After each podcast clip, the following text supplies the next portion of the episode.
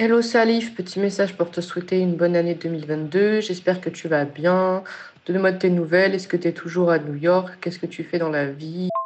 Oh, Mélissa, Mélissa, je suis très, très touché par ton message. Je vais très bien. Alhamdulillah, Dieu merci. Et toi, de ton côté, ça va? Les podcasts? En fait, le podcast que j'ai là, je prépare un prochain épisode. J'ai interviewé euh, Modboy, euh, Modboy Roller que tu m'avais présenté euh, quand j'étais venue au Sénégal. Et euh, ah, mince, ça a glissé. J'avais un petit service à te demander. Euh, en fait, je, je voudrais intégrer, tu te rappelles, l'histoire, enfin, un petit peu raconter comment ça s'était passé quand on était allé, toi, moi et Sally, au musée des civilisations noires.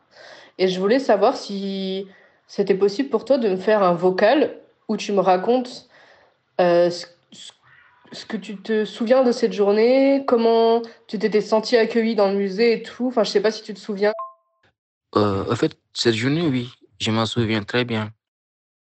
Euh, ce qui m'a le plus marqué, c'était cette dame installée à gauche de la porte d'entrée, à l'intérieur, habillée tout en noir, de taille, euh, comment on dit, fine, derrière euh, une petite table sur laquelle étaient posés beaucoup de documents d'information concernant les activités culturelles à Dakar, euh, celles concernant euh, le musée des civilisations noires.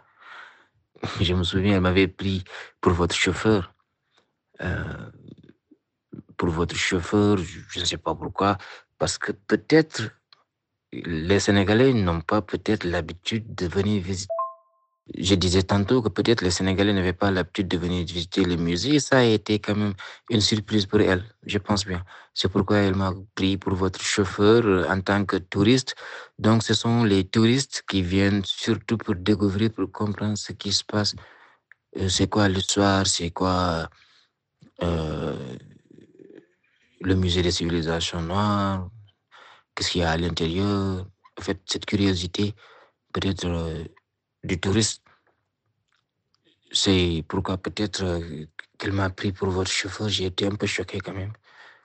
Pour à l'instant, j'ai été un peu choqué, perturbé par son attitude, parce que je, me suis dit, voilà, je, je ne comprenais pas. C'est peut-être dû à mon, je sais pas, c'est peut-être dû que je suis sénégalais et que les Sénégalais n'ont pas l'habitude de, venir là-bas. Au premier moment, j'étais un peu froissé, mais avec le recul, avec le recul, je ne dis pas qu'elle a totalement faux, parce que c'était aussi la première fois que je visite le musée. Un musée, euh, un bâtiment que, que je que, que j'ai, j'ai passé à côté presque habituellement, une fois, deux fois, trois fois, quatre fois par mois, mais je n'ai jamais eu cette curiosité de m'arrêter et puis d'entrer à l'intérieur. Je n'ai jamais été tenté pour aller voir le musée des civilisations noires. Bon, qu'est-ce qui m'a le plus marqué? C'est l'histoire quand même retracée des millions d'années derrière, avant.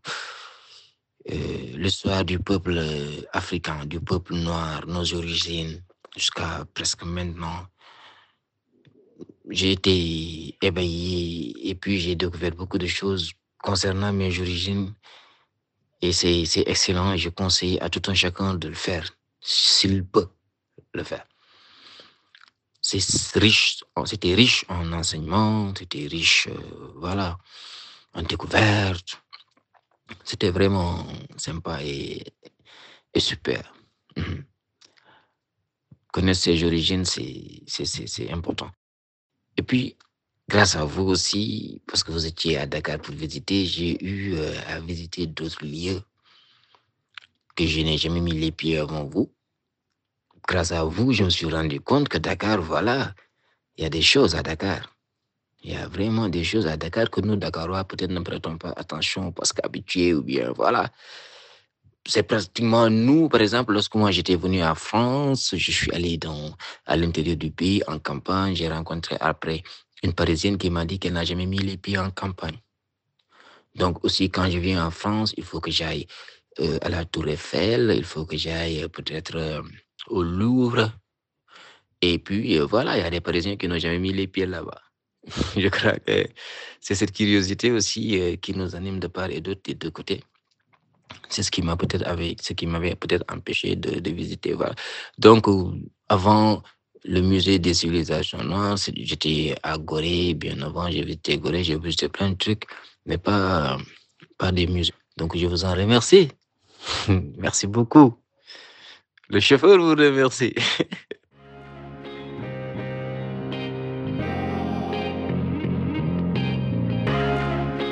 La couleur de l'art. Le podcast qui traite de la question de la race dans l'art. Le drame, le drame de l'Afrique, c'est que l'homme africain n'est pas assez entré il faut être là pour leur montrer qu'il n'y a pas que des nègres enchaînés sur des scènes, il y a aussi des gens qui parlent, tu vois. On ne peut séparer le problème du sort de l'art africain du problème du sort de l'homme africain. Et pour vous, quelle est la couleur de l'art?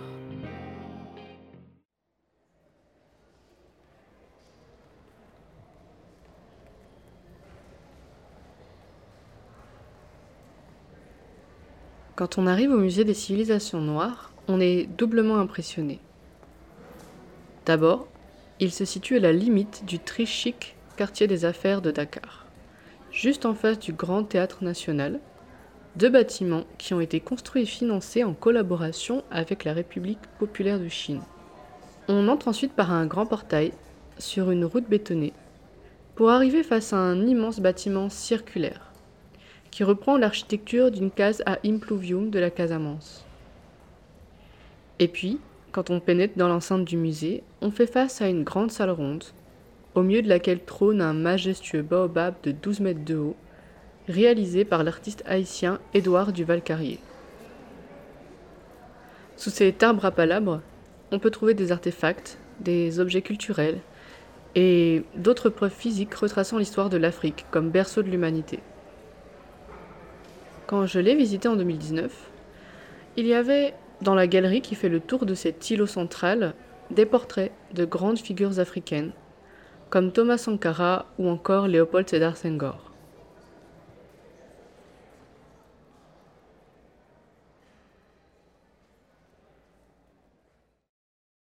Le projet de ce musée avait d'ailleurs été pensé par le poète et ancien président du Sénégal, qui plaçait la culture au centre de son idéologie politique. Aujourd'hui, le musée semble porter de grandes ambitions, comme l'expliquait Amadi Bokoum, archéologue et directeur général du Musée des civilisations noires, dans le journal Le Temps en mars 2020. Au musée, nous avons opté pour quatre grands partis pris. Ne pas être un musée chromatique, ne pas être un musée ethnographique, ne pas être un musée anthropologique, ne pas être un musée subalterne, c'est-à-dire ne pas chercher à copier ce que font le musée du Quai Branly ou le Smithsonian. Le directeur général nous parle aussi de la volonté de l'institution de s'inscrire dans une tradition panafricaniste. Pourtant... Il ne suffit pas de regrouper différentes choses d'un peu partout en Afrique pour s'inscrire dans du panafricanisme. Le musée des civilisations noires s'inscrit dans une forme de, je ne vais pas vous dire d'impérialisme culturel du Sénégal, mais le Sénégal a toujours été un pays privilégié dans une certaine visibilité et production culturelle. Hamzat Boukari Abara sur France Culture. Ce que souligne le militant panafricain, c'est que cette construction n'est pas exempte de rapports de domination entre États africains comme à l'international. Si je vous ai dit tout à l'heure, l'air de rien, que le musée avait été co-construit avec la Chine, ce n'est pas pour rien.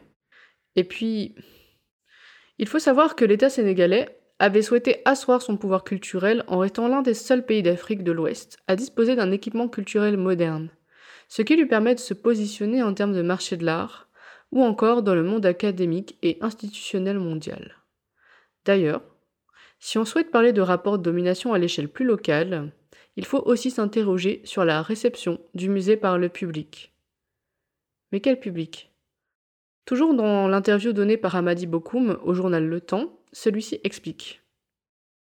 On touche déjà les lettrés qui parlent français ou anglais, les élèves des écoles qui viennent en visite. On aimerait encore toucher les gens qui ne parlent que l'une de nos langues nationales. On est en train de mettre au point une solution numérique qui permet de télécharger les informations en Peul ou en Wolof sur son smartphone. On va également équiper un muséobus afin d'aller dans les banlieues et peut-être dans certaines autres villes du Sénégal. On pense que ces populations ne s'intéressent pas à la culture, mais ce n'est pas vrai. Il faut simplement leur parler dans leur langue. C'est pour cela qu'on a recours à l'intelligence artificielle, aux écrans et aux téléphones portables. Le taux de pénétration du téléphone en Afrique est incroyable parce que c'est une revanche de l'oralité. Bien sûr, la question de la langue est centrale, puisqu'elle permettrait de rendre le contenu du musée beaucoup plus accessible aux populations locales. Et d'ailleurs, le fait que le musée ait d'abord été pensé en français et en anglais veut déjà dire quelque chose du public qui était ciblé. Alors, est-ce que tout ça n'est qu'une question de langue? Et surtout, est-ce que l'intelligence artificielle est la meilleure réponse pour toucher les populations locales? Dans l'épisode d'aujourd'hui, nous allons justement sortir du musée tel que nous le connaissons. Et pour ça, je vais vous emmener dans un des quartiers les plus populaires de Dakar. Là-bas, grâce à mon ami Salif, que vous avez rencontré en introduction et qui vous a raconté sa première visite au musée, j'ai rencontré Mamadou Boydialo. Nous avons discuté de ses rapports de domination. Vous le verrez, il va un peu plus loin que M. Amadi Bokoum sur la question de l'accessibilité du musée. Mamadou Boydialo est un artiste, conservateur du quartier de la Médina, collectionneur, fixeur et commissaire d'exposition. Et ouais, tout ça en même temps. Et si ses alias sont mode boy roller ou encore patin, c'est parce qu'il est une figure bien connue du quartier qui se déplace toujours à roulette. Mais comme toujours, je vais laisser la parole à mon invité pour qu'il s'introduise comme bon lui semble. Bah, je m'appelle euh, Momodou Boy Diallo. Je suis né dans un quartier très populaire de Dakar, la Médina, le 9-10-1988. Et je poste dans la culture depuis une douzaine, treizaine d'années maintenant. Je suis le président de l'association Yatal Art qu'on a créée en 2010. C'est une association d'action culturelle, sociale, artistique et touristique. Mon travail personnel, je suis un artiste mais je travaille sur des installations en bouteilles plastiques. Et à part ça aussi, je suis un commissaire d'expo. J'organise des expos hors aussi du quartier. Et je collectionne un artiste que j'aime bien, qui est Pape Diop, qui est un artiste d'art brut, qui est dans la Médina, que je connais depuis 2001, mais que j'ai commencé à collection, collectionner depuis 2014. Pape Diop est un artiste qui a une place toute particulière pour Modboy, à la fois dans son parcours personnel, mais aussi dans sa façon d'appréhender l'art et les artistes. Le travail de Pape Diop, qui est l'artiste d'art brut, c'est un, c'est un fou, comme il l'appelle, mais que, que je considère comme un génie. Tu vois. En fait, euh, qui fait pas de l'art pour la gloire, mais qui le fait par nécessité. C'est quelqu'un qui passe son temps à peindre matin, midi, soir mais avec du charbon, huile de moteur, café, mégots de cigarette comme pinceau. En fait, euh, il ramasse tout et il le transforme en œuvre d'art, tu vois. Et c'est quelqu'un aussi qui travaille euh, sur euh, le mur, sur le sol et sur des contreplaqués. Du coup, depuis 2014, je le collectionne personnellement et aujourd'hui, je suis à plus de 3500 contreplaqués que j'ai chez moi, que j'ai, j'ai pas acheté, que j'ai juste ramassé en errant tous les jours. Et vraiment, et aussi en le filmant, en l'enregistrant. Et je commence à avoir plein d'autres idées, tu vois. Aussi sur euh, comment vraiment promouvoir l'art brut ici, tu vois. Parce que bah voilà, je j'ai pas appris l'art dans des académies et tout, c'est juste euh, j'ai des inspirations et je m'imprègne aussi. Je suis que c'est un Français qui s'appelle Jean de Buffet qui a créé la notion de l'art brut et tout. Mais c'était beaucoup plus des gens qui ont été repérés dans des hôpitaux psychiatriques ou dans des prisons de réinsertion sociale. Alors que ici, les fous, ils errent dans la rue tu vois. Et vraiment aussi, je voulais faire une recherche profonde sur ça et voir vraiment comment développer l'art brut ici, mais c'est une autre dynamique, quoi. Pas juste dans les hôpitaux psychiatriques ou dans des prisons de réinsertion sociale. On comprend tout de suite que pour Mamadou, ce qui lui importe, c'est avant tout de développer la dynamique de son quartier et de garder des traces, des archives de ce qui s'y produit artistiquement. C'est ce qu'il fait en collectionnant les contreplaqués de Pape Diop, en le filmant et en le faisant connaître au reste du monde. Il fait un véritable travail de conservation. Et d'ailleurs, je lui ai demandé comment est-ce qu'il se désignait lui-même, si le terme de conservateur de musée lui parlait, et comment il se situait par rapport à toutes ces étiquettes. En 2016, j'ai eu à faire, en 2018 ou 2000, je sais plus quand, j'ai fait mon académie dans le Raw Academy. Tu vois, j'ai fait une académie de commissariat d'expo et tout.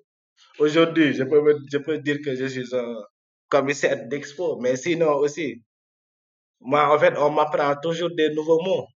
Il y a, il y a deux ans, trois ans, j'ai appris que j'étais un fixeur parce que je fais des fixings. La plupart des presses internationales ou bien le musée à ciel ouvert. Aujourd'hui, les plus grands clips qui sont tournés au Sénégal, ils sont tournés là. Si tu regardes le clip de Kerry James, Douleur Eben, ils l'ont tourné au musée à ciel ouvert. Si tu vois Kid United avec Angeli, Angeli Kidjo, Youssou Ndour, ils l'ont tourné.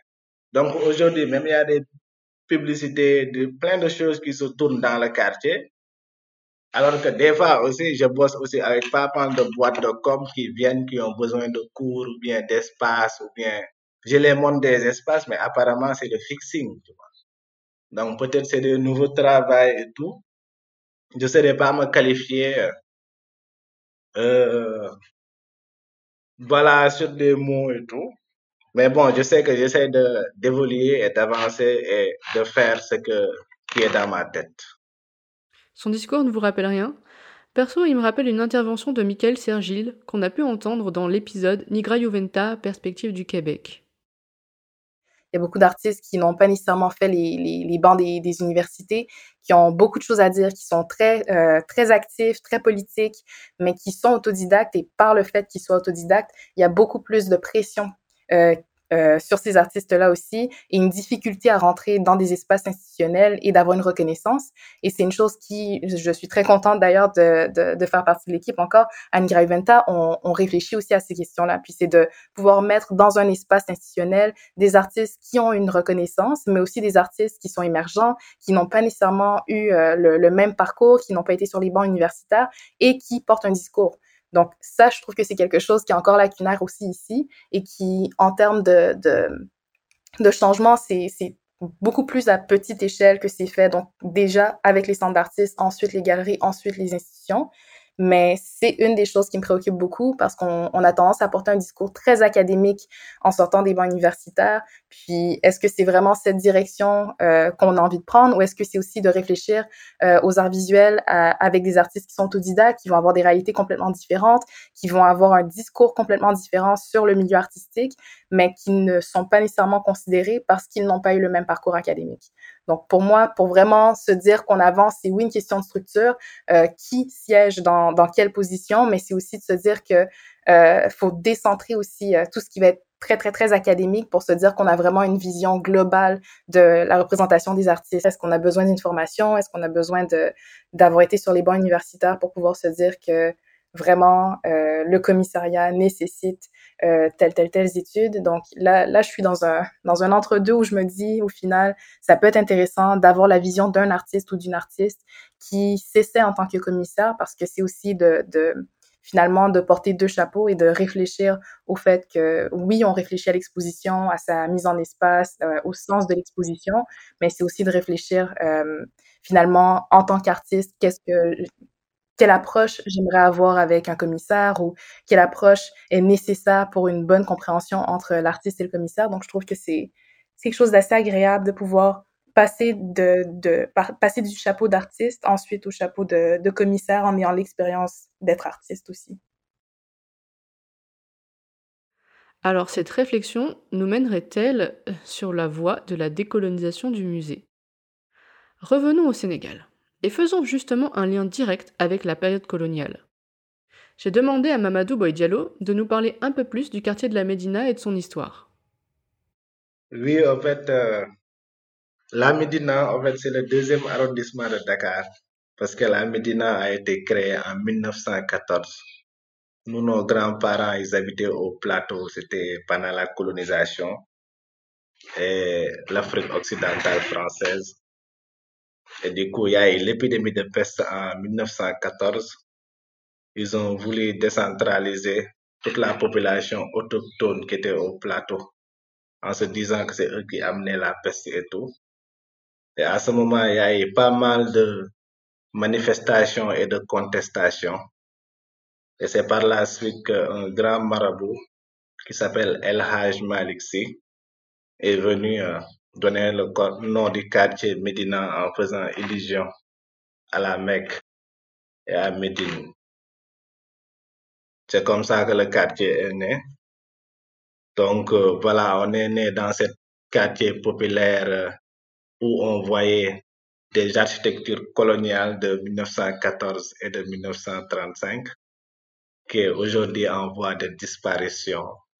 Et c'est un peu pour cela aussi que Yatal Art essaye d'investir beaucoup dans le quartier, tu vois, pour préserver cette euh, histoire, pas la oublier et pour, pour pouvoir euh, la raconter et la promouvoir, quoi. La question de la mémoire, de l'histoire, mais aussi de la transmission sont centrales. Mais il y a une autre raison extrêmement importante pour laquelle Mamadou Boy Diallo a créé Yatal Art. En fait, euh, Yatal Art est né dans un contexte où l'art n'est pas accessible à la population locale.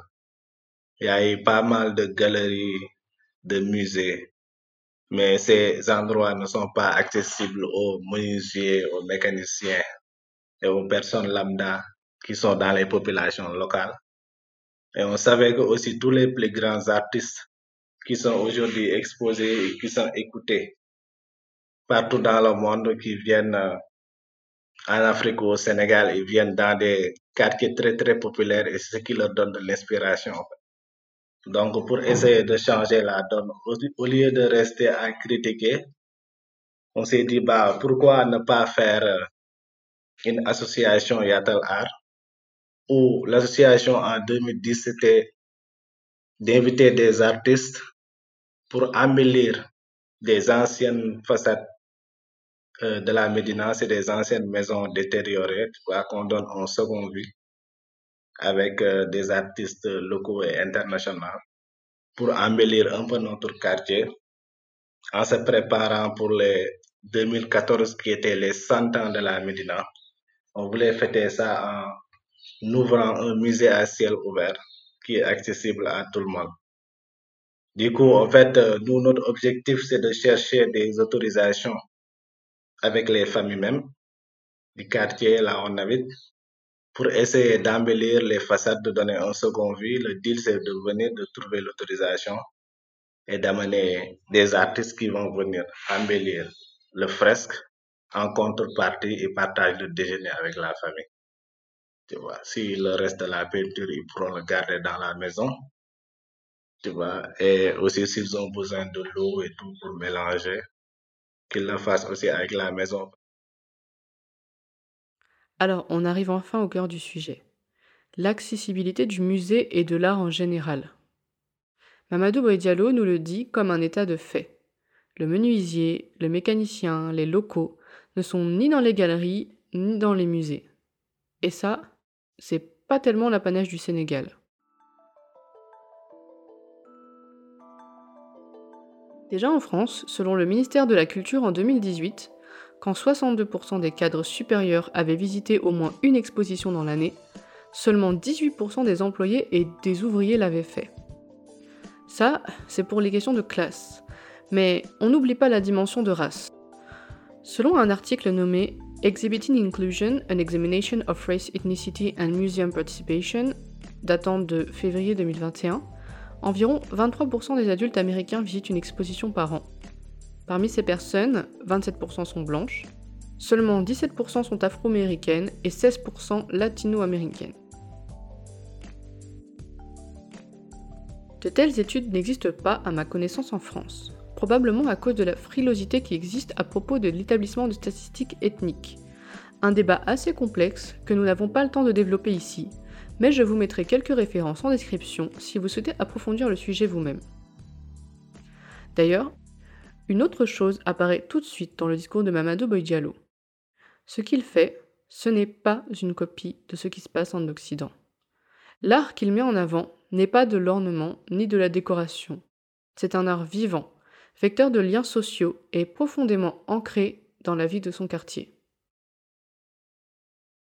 Pour nous aussi, le street art, c'est pas un truc qui a été copié de, de l'Occident, quoi. Ça a toujours existé ici, à travers les salons de coiffure, les boutiques, les salons de massage, les menuiseries. Tout est écrit avec de la peinture, en fait. C'est pas des enseignes comme en Europe et tout. Donc, je pense qu'il fallait se l'approprier vraiment pour montrer une autre facette. Et que aussi le street art, c'est pas juste sur des routes nationaux, sur des tunnels, des ponts où tu passes pour juste euh, le plaisir des yeux, mais c'est des murales qui sont vivants.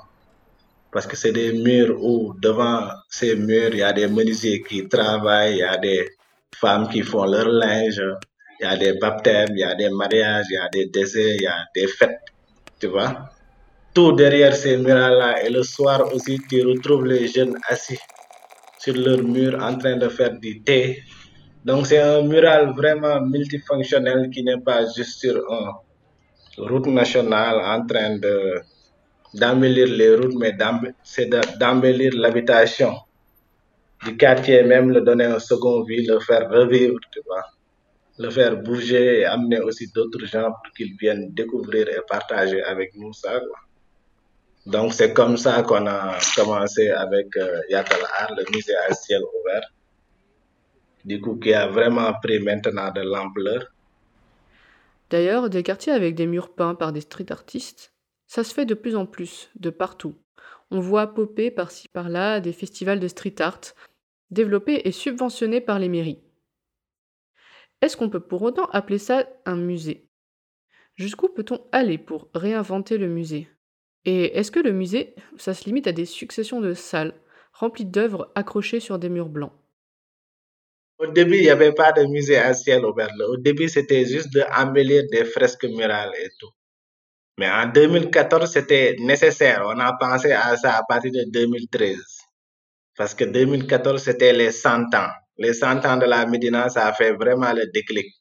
Tu vois on a évolué comme ça, ça nous a inspiré, on s'est développé même sur euh, l'exposition dans les maisons coloniales et tout. L'inspiration est venue en s'apercevant que les 100 ans de la Médina, c'est l'année prochaine. Et aussi, euh, il y avait un comité euh, des festivités du centenaire de la Médina où j'étais le représentant des jeunes dans ce comité. Donc, ça m'a permis aussi de connaître beaucoup, beaucoup de personnes du troisième âge et tout. J'ai développé et ça m'a vraiment ouvert l'œil et vouloir aussi utiliser ça, quoi, parce que nous, on avait notre fougue de jeunesse d'artistes. Mais en fréquentant les vieux dans ce comité, ça m'a beaucoup inspiré de reprendre euh, le concept et de le vraiment valoriser, mais de mettre en avant le quartier, la Médina même. Tu vois? Donc, euh, le projet l'âme, c'est le quartier même. Après les, idées, les projets, les concepts, ils arrivent. Quoi, On ne voulait pas se limiter juste sur l'art urbain. Donc, euh, on a créé à partir de 2014 le concept d'exposer dans des maisons coloniales. C'est des maisons qui n'ont pas de porte, qui sont accessibles à tout le monde. C'est des cours, tu vois. Parce que pour nous aussi, c'était pas intéressant de, de venir juste sur quatre murs blancs et de faire euh, des expositions et faire venir notre lobby, mais c'était vraiment de faire des expositions d'art contemporain dans ces maisons, où le commissaire d'expo même est issu de la maison, c'est lui qui t'accueille, qui t'explique, qui te met à l'aise, quoi. En fait, c'est une exposition aussi où tous les jours, tu peux venir visiter, tu vas trouver une autre dynamique.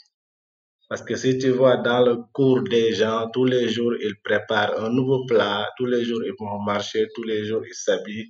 des fois, ils étalent leur linge. Donc, c'est vraiment des maisons qui sont ouvertes, qui ont une dynamique, qui ont une profondeur, tu vois. Et je pense, ne serait-ce que vivre ça avec eux, c'était important parce que l'objectif de base, c'est d'exposer les maisons même chez eux, qu'ils sortent leurs anciennes photos de leurs grands-pères, grand-mères, qu'ils expliquent vraiment leur histoire à travers leur, leur première marmite, tu vois. Mais ça, c'est des trucs à venir. Mais il fallait vraiment les mettre en confiance. Donc, on a commencé par euh, inviter d'autres artistes qui viennent exposer chez eux. Du coup, en fait, euh, on fait des expositions itinérantes. On prend des fois huit maisons ou quatre. Tu vois, si c'est huit maisons, chaque maison aura son propre vernissage. Et si c'est quatre maisons, ça va être itinérant. C'est une déambulation. On passe de maison en maison. Donc voilà, ça aussi, ça nous a permis euh, d'avoir une autre vision de l'art sur l'art contemporain et tout. C'est des maisons d'architecture coloniale. Tu vois, toutes ces maisons, c'est des maisons qui sont habitées par des, des euh. Parce qu'en 1914, la population, la plupart des populations, quand ils se déplaçaient de plateau à Médina, ils venaient avec leurs maisons. C'était des maisons en bois, en baraque. De 1914, c'est des maisons qui racontent des histoires. Et sinon, aussi, il y a des maisons de 1935. Et déjà, il y a, il y a pas deux, trois cités dans le quartier où c'est des cités qui ont été créées qui s'appelaient des cités économiques. C'était des gens qui travaillaient dans l'administration française qui habitaient dans ces maisons, tu vois. Parce que quand on déplaçait la population noire de Plateau à Médina, on les a pas donné de titre foncier. Ils avaient juste des permis d'occupation et des bails. Maintenant, les familles qui sont restées aujourd'hui, qui arrivent à avoir leur titre foncier, ils revendent ou bien ils vont à la banque amener le titre foncier pour pouvoir casser cette maison et en faire un building. Mais pour nous, c'est un peu effacer cette histoire, quoi. Donc, le combat, c'est au moins d'en pré- préserver quelques-uns et d'en faire des maisons culturelles. Et c'est pour cela que aussi on organise des expos dans ces maisons, parce que c'est des maisons d'architecture coloniale, mais c'est des gens qui habitent là-bas, c'est des Médinois qui sont nés là-bas, grandis, tu vois. C'est leurs grands-pères qui, qui ont déménagé, quoi. Personnellement, je trouve que l'initiative de Yatal Art est extrêmement intéressante et innovatrice à plusieurs niveaux.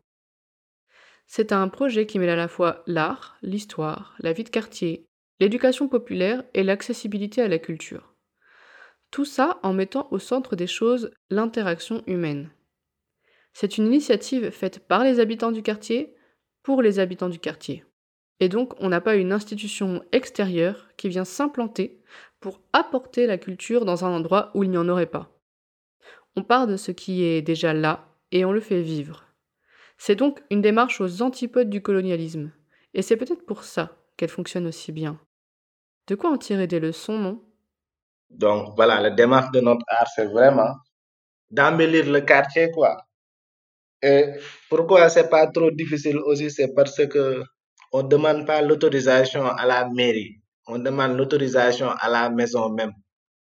Vu qu'on est né dans le quartier, grandi dans le quartier, on, se connaît tous aussi, quoi. On connaît tous les jeux et tout. Donc, si la maison te donne son autorisation de peindre devant son mural, déjà, c'est un plus. C'est beaucoup plus facile pour nous que d'investir les routes nationaux ou les écoles. Où tu dois demander l'autorisation à la mairie, tu sais pas si tu l'auras ou pas. En fait, tu es, tu es limité, quoi. Puisque Mamadou a abordé le sujet de ses relations avec la mairie, j'ai voulu creuser son rapport aux institutions. Bah, la mairie, il nous a jamais aidés, il nous a jamais sollicité. Nous aussi, pareil. Nous, on fait pas des demandes à la mairie et tout. On fait de l'art euh, pour notre cité, pour commencer. C'est essayer de l'embellir et tout. Et eux, ce qui les intéresse plus, c'est de la politique politicienne. C'est juste pendant les élections qu'ils essayent de rencontrer des gens. Sinon, voilà, ils ont leur lobby. Tu vois, et ça, c'est pas juste eux, c'est la plupart des mouvements culturels euh, ici. Tu vois, c'est un lobby de ouf, euh, c'est un groupe d'amis, de copains et de coquins, tu vois, qui font ce qu'ils veulent et tout, mais bon, nous, on n'attend rien d'eux. On essaie juste de percer par nous-mêmes. Je lui ai ensuite demandé ce qu'il pensait du musée des civilisations noires. Et oui, si j'ai commencé cet épisode en parlant de ce musée, ce n'est pas un hasard. Oui, je suis allé euh, trois fois, mais j'avais ma carte d'invitation. Les deux fois, c'était l'inauguration du musée. Et la troisième fois, c'était une expo. En fait, c'est des endroits, c'est des musées de civilisation noire que vraiment, moi, je critique, tu vois. Parce que, voilà, les populations locales ils n'ont pas accès à ce musée. On ne sait pas qu'est-ce qui se passe. Même quand ils font des anniversaires du musée, ils sont obligés de faire des cartes parce qu'il y a le ministre qui vient.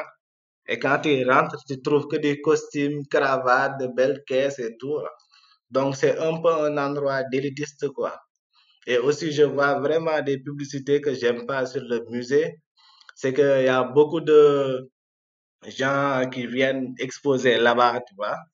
Comme, euh, je sais pas, on dirait que c'est un endroit qu'on loue aux personnes qui ont des sous pour venir faire des expos, quoi. Mais pas pour euh, le rendre accessible à tout le monde. Donc voilà, moi, c'est ce que je critique là-bas. Je suis passé. Mais ça me convainc pas pour le moment parce que l'esprit du musée de civilisation noire, c'est pas ce que j'ai vu là-bas. Bon, comme ça au moins c'est clair. Mais il ne s'agit pas de critiquer une institution en particulier. Le problème semble bien plus large et profond. En fait, c'est pour cela que aussi, si tu vois les galeries, les musées, les musées publics, les galeries publiques et tout, ils sont fermés. Je pense que c'est beaucoup plus pour des locations et tout. Mais si tu rentres au fond même, je pense que même l'art sénégalais, il est un peu colonisé. Tu vois. Parce que si tu vois la plupart de ces galeries ou de ces musées, ils appartiennent pas à des, des Africains, en fait. Tu vois. Ils exposent euh, quelques Africains et tout. Et je les blâme pas parce que ils, louent des espaces, ils ont des secrétaires, ils ont des trucs et tout. En, fait, je le, je le dis avec toute honnêteté, mais c'est pas, je le dis pas pour racisme et tout, parce que ma femme, elle est blanche, tu vois. Donc, c'est pas, c'est juste, quand on doit dire, on met des trucs sur la table, on le met sur la table, quoi. Et je pense que aussi, euh, c'est des, même les biennales et tout, c'est pas connu par les, tu rentres, tu arrêtes un taximan, tu lui demandes, tu connais biennale, il connaît pas. Les rapides, tu les demandes, ils connaissent pas. Parce que la communication, il est beaucoup plus orienté à l'international. On retombe sur ce qu'on disait au début de l'épisode.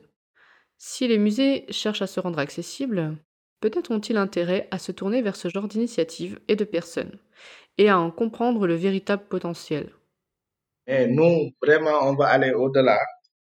C'est aussi de redonner, de, de inspirer même aux, aux commissaires d'expo qui sont là, de reprendre tout en main, de chercher des espaces que l'État les aide aussi, accès à la terre et tout. Parce qu'on a beaucoup, beaucoup de potentiel, tu vois, et, je pense que c'est important pour nous aussi, quoi, tu vois. Mais je trouve aussi, il y a une citation de Thomas Sankara qui m'interpelle beaucoup.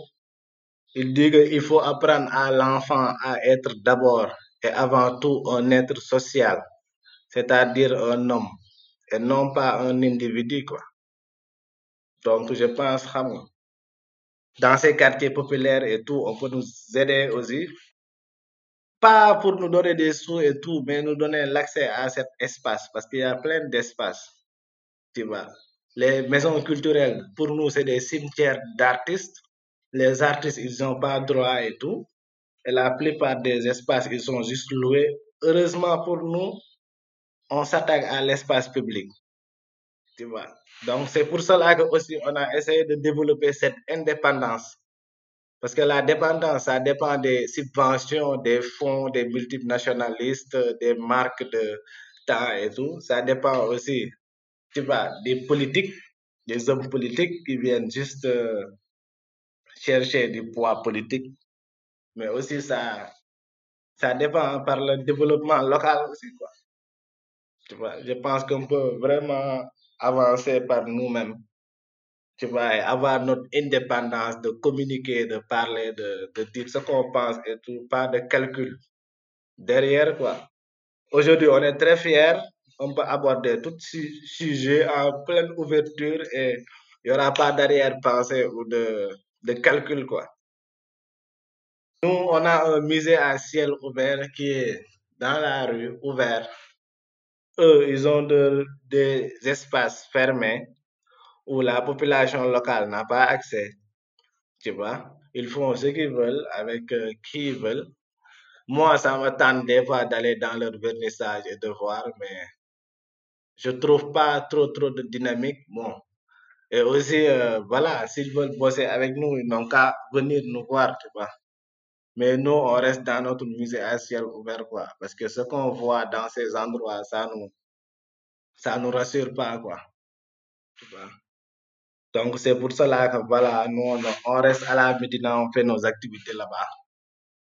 Donc, euh, voilà, voilà, on attendait qu'ils viennent euh, nous consulter, au moins connaître notre travail, savoir ce qu'on fait et tout. Mais bon, ils ont leur groupe d'amis. Je crois très sincèrement que cette parole franche et sans détour est précieuse pour toute institution qui aurait vraiment la volonté de se remettre en question. Et pour terminer cet épisode, je vais laisser Mamadou nous en dire plus sur sa vision des choses quant au développement de ce musée à ciel ouvert, car il ne veut surtout pas que la Médina devienne une attraction touristique vide de sens. Mais sinon, par rapport au volet touristique, c'est que la Médina, moi, je veux pas qu'il soit goré. Euh, c'est bien beau, on monte maison des esclaves, les gens ils passent avec des chaloupes et tout, mais je pense que Gorée, on doit montrer parce que Gorée, c'est le symbole de la colonisation de un, et de deux, pour moi, c'est le symbole de la décolonisation. Parce que si tu montres juste tes blessures et tu montres pas tes forces, pour moi, c'est pas important, quoi. Mais je vois que aussi c'est très cool qu'ils aient conservé cette architecture.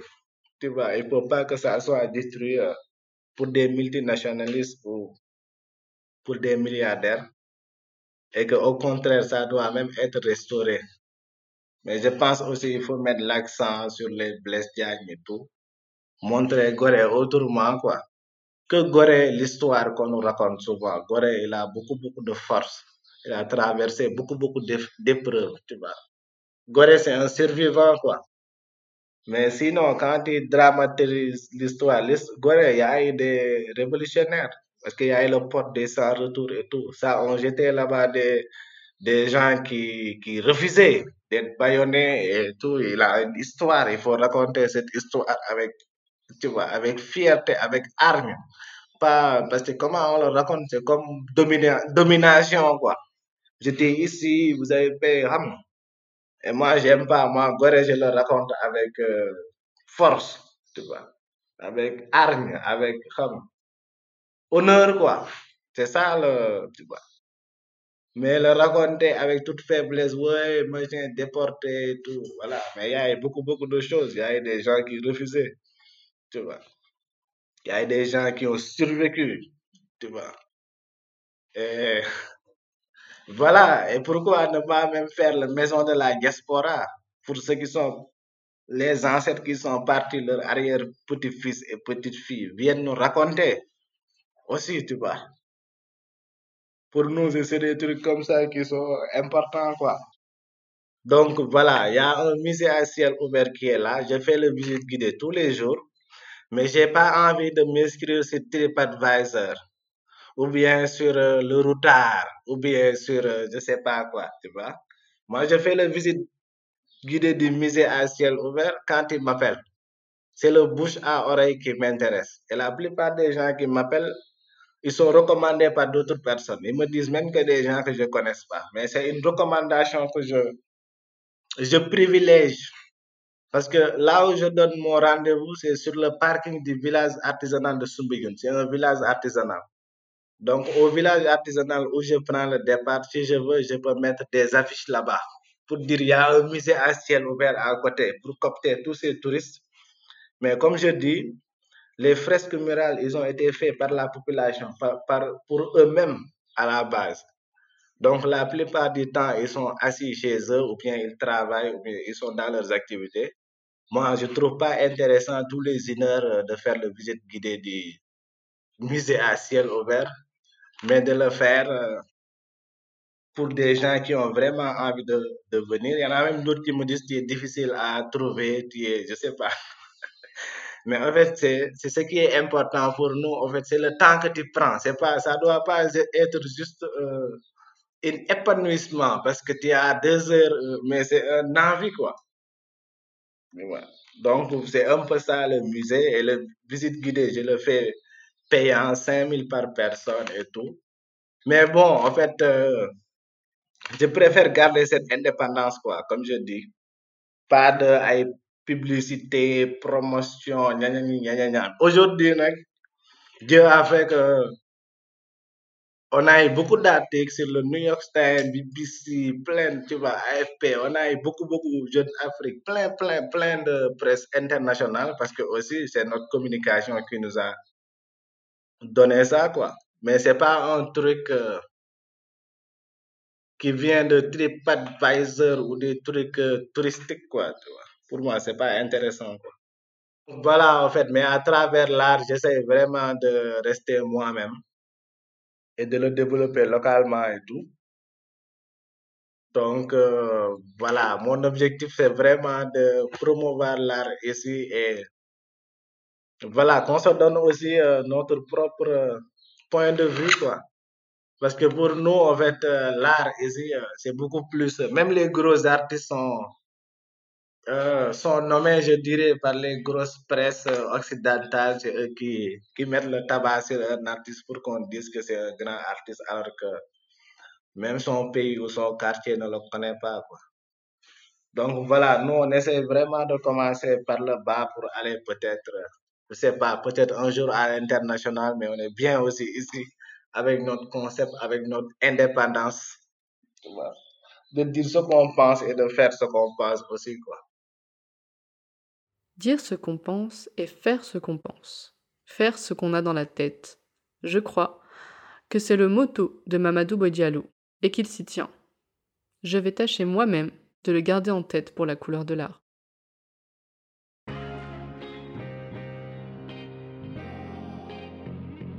La couleur de l'art est un podcast produit par l'Acclameur Podcast Social Club. Si vous souhaitez soutenir la couleur de l'art, n'hésitez pas à faire un don sur la page Eloasso de l'association. Autrice Melissa Andriana Solo. Mixage Marie-Lou Henri Viel. Merci à Anthony d'avoir prêté sa voix pour la lecture des extraits et merci à Lilith pour la relecture du script. Je vous dis à très bientôt.